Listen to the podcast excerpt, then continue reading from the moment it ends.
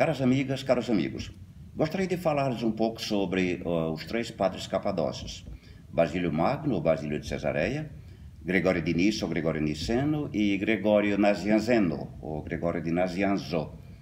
Uh, os três foram bispos, nasceram na região da Capadócia, justamente por isso são chamados três padres capadócios, a região central uh, da Ásia Menor, que hoje, na verdade, é o território da Turquia nas últimas décadas da primeira metade do século IV e viveram basicamente na segunda metade do século IV. Né? Então, esses três padres capadócios, tanto Basílio Magno ou Basílio de Cesareia, desenvolveram não somente o seu apostolado, no sentido de pastoral, de apostolado como bispos, mas também escreveram, deixaram uma grande obra, uma, uma grande obra uh, publicadas em termos tanto de filosofia como de, sobretudo, teologia.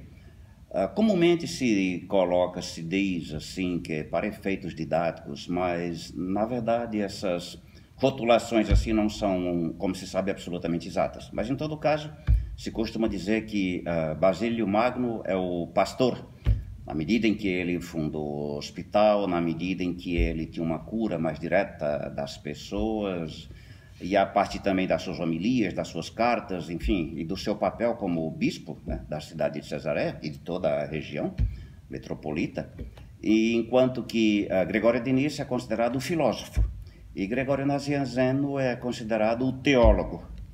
Na verdade, ele escreveu também poesias de um caráter lírico belíssimo, e Gregório de Nissa, com a sua obra O Homem, ou A Criação do Homem, é a primeira obra que nós temos na chamada literatura patrística sobre a antropologia, justamente a antropologia, que é antropologia teológica, se poderia dizer antropologia filosófica, na medida em que ele coloca o, o, o ser humano no centro de suas análises, de suas especulações.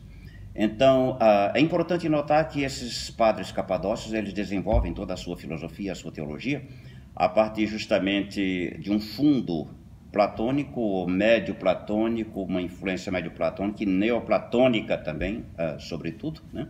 mas uh, Basílio Magno, por exemplo, e Gregório de Nazianzo estudaram em Atenas, então eles leram Platão, então Platão lhes é familiar a todos três, a todos três, né? E Basílio Magno também, ele estudou medicina, é médico, e Gregório de Nissa, se não se formou em medicina, mas pelo menos é riquíssima, é frequentíssima a sua recorrência constante às metáforas médicas e à mesma terminologia médica. Então se vê claramente que ele entende muito, que ele conheceu muito. Sobretudo a medicina de um médico do século II chamado Galeno, que é médio platônico. A sua obra, as suas obras principais giram, na verdade, em torno da antropologia filosófica e teológica, sobre o homem, a criação do homem, por exemplo.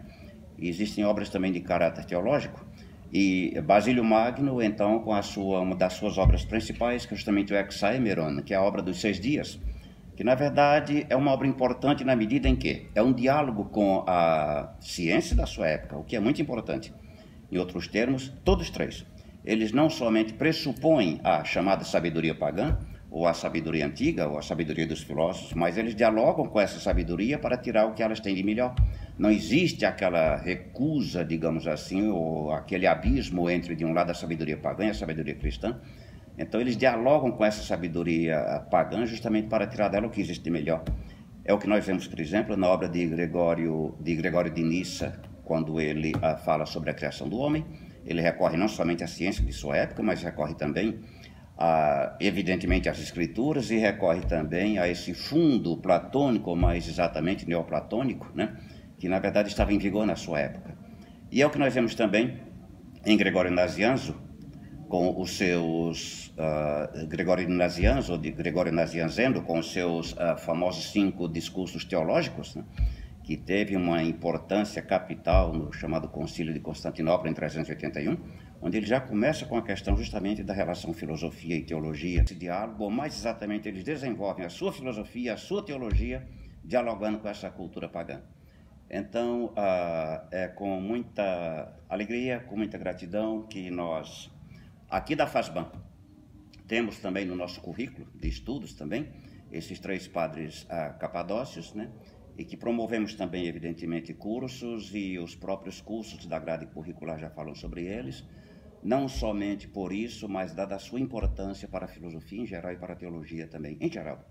Muito obrigado.